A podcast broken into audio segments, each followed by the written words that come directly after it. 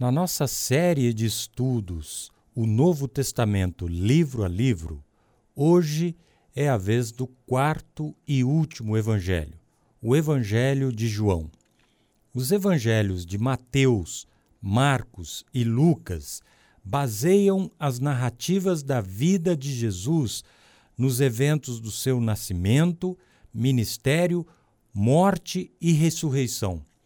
Para os três escritores, Jesus é o cumprimento das profecias do Antigo Testamento sobre o Messias, o Cristo. O Evangelho de João também é um relato da vida, morte e ressurreição de Jesus, porém sem referências ao seu nascimento e à sua genealogia. No início do Evangelho, capítulo 1, versículo 1, João usa as mesmas palavras do início do livro de Gênesis, que diz no primeiro versículo do primeiro capítulo: No princípio, Deus criou os céus e a terra. No princípio. A intenção de João no Evangelho é afirmar que Jesus, o Verbo de Deus, é o Criador do mundo. Jesus é o Filho de Deus, o mesmo Deus em essência que o Deus Pai. Nos três primeiros versículos do Evangelho, nós lemos assim: No princípio era aquele que é a palavra. Ele estava com Deus e era Deus. Ele estava com Deus no princípio. Todas as coisas foram feitas por intermédio dele. Sem ele, nada do que existe teria sido feito. O autor deixa claro logo no início que a divindade de Jesus é o tema principal de seu evangelho. Com o evangelho de João, a vida de Jesus em quatro perspectivas diferentes é completada. Como vimos nas semanas anteriores, Mateus mostra Jesus como o Messias esperado de Israel, o Rei dos judeus. Marcos mostra Jesus como o servo de Deus aos gentios. Lucas mostra Jesus como homem. E agora João mostra Jesus como Deus. Estudiosos datam o Evangelho de João entre 80 e 90 depois de Cristo, sendo o último evangelho a ser escrito. João, o discípulo amado, escreve o evangelho aproximadamente 50 anos depois de ter sido testemunho ocular da vida e ministério terreno do Senhor Jesus. O texto-chave do Evangelho é João 20, 30 e 31, que diz assim: Jesus realizou na presença dos seus discípulos muitos outros sinais miraculosos que não estão registrados neste livro, mas estes foram escritos para que vocês creiam que Jesus é o Cristo, o Filho de Deus e, crendo, tenham vida em seu nome. Nesse texto, identificamos três termos chaves para todo o Evangelho: sinais miraculosos, crer e filho de Deus. Para João, os sinais miraculosos têm o propósito de reforçar a identidade divina de Jesus. É necessário crer que Jesus salva e nos dá a vida eterna, crer em Sua palavra, crer nos sinais miraculosos que Ele faz, porque é Deus. Foi por isso que os sinais miraculosos de Jesus foram registrados com ênfase no Evangelho de João. Ele usa oito sinais que cumprem o propósito de fazer as pessoas crerem que Jesus é o Filho de Deus. Nós vamos usar apenas um destes milagres para identificar sinais, crer, Filho de Deus, três termos chaves para todo o Evangelho de João. Vamos ver a ressurreição de Lázaro. Eu quero ler no capítulo 11, de 1 a 4, o seguinte: Havia um homem chamado Lázaro. Ele era de Betânia, do povoado de Maria e da sua irmã Marta. E aconteceu que Lázaro ficou doente. Maria, sua irmã, era a mesma que derramara perfume sobre o Senhor e lhe enxugara os pés com os cabelos. Então as irmãs de Lázaro mandaram dizer a Jesus: Senhor, aquele a quem amas está doente.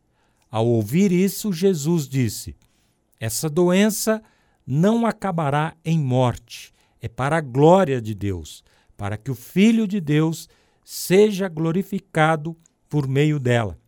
A doença de Lázaro, de acordo com as próprias palavras do Senhor Jesus, era para a glória de Deus.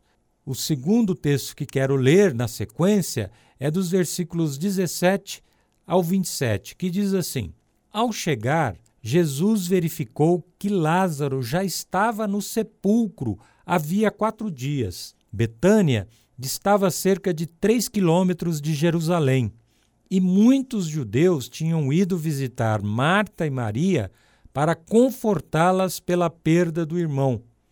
Quando Marta ouviu que Jesus estava chegando, foi encontrá-lo, mas Maria ficou em casa. Disse Marta a Jesus: Senhor, se estivesse aqui, meu irmão não teria morrido. Mas sei que, mesmo agora, Deus te dará tudo o que pedires. Disse-lhe Jesus: O seu irmão vai ressuscitar. Marta respondeu: Eu sei que ele vai ressuscitar na ressurreição, no último dia. Disse-lhe Jesus: Eu sou a ressurreição e a vida. Aquele que crê em mim, ainda que morra, viverá.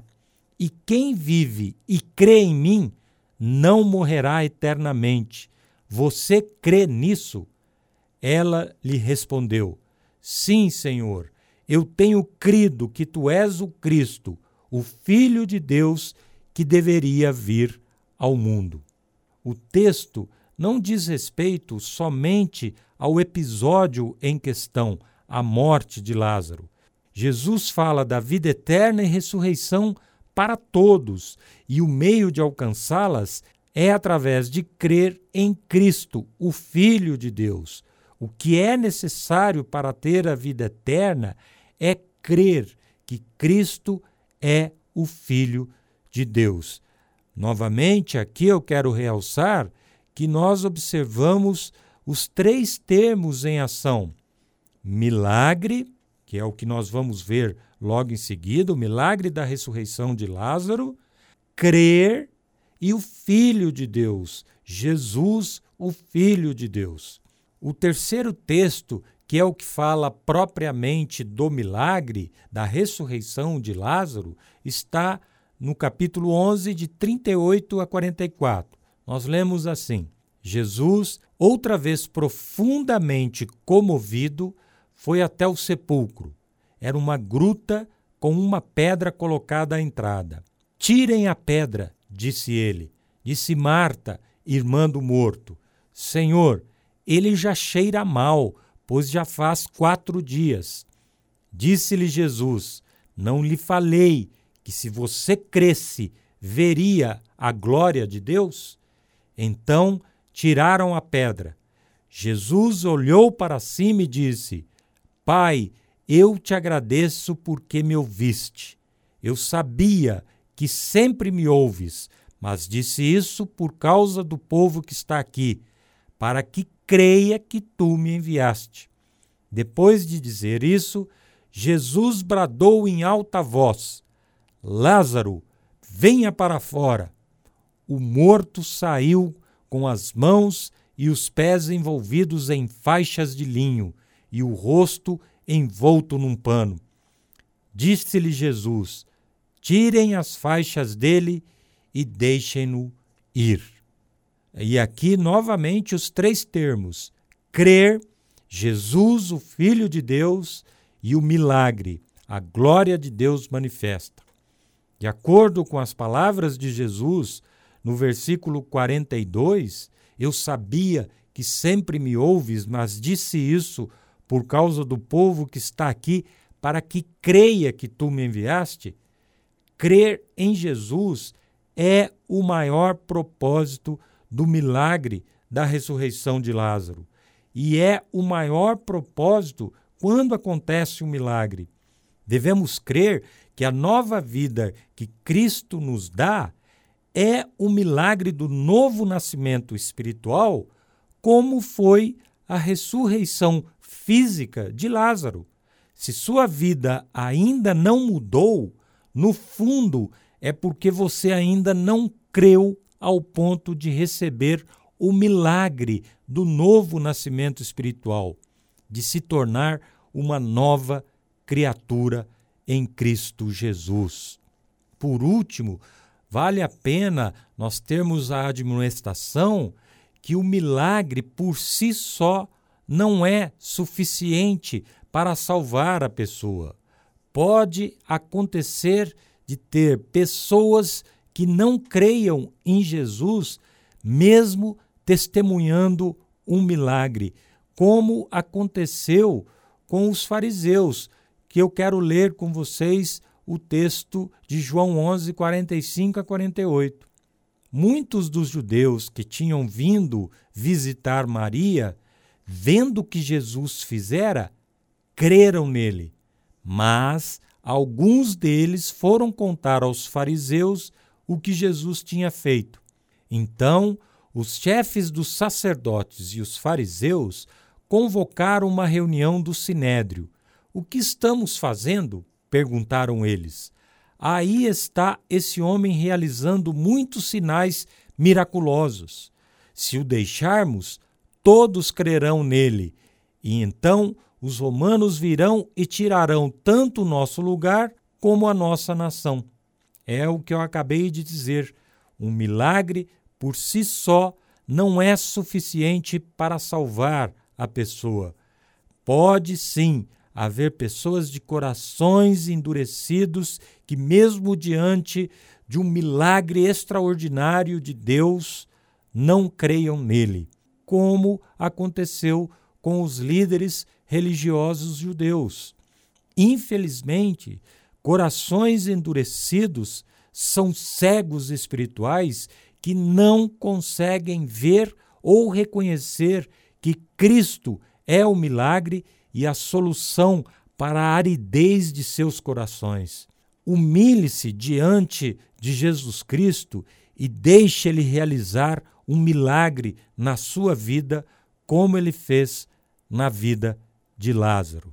Antes de terminar, Resumindo o que nós dissemos, o Evangelho de João tem três temas principais: sinais miraculosos, crer e o Filho de Deus. Os sinais miraculosos existem para que creiamos que Cristo é o Filho de Deus, é o próprio Deus. Que Ele nos abençoe. Amém e amém.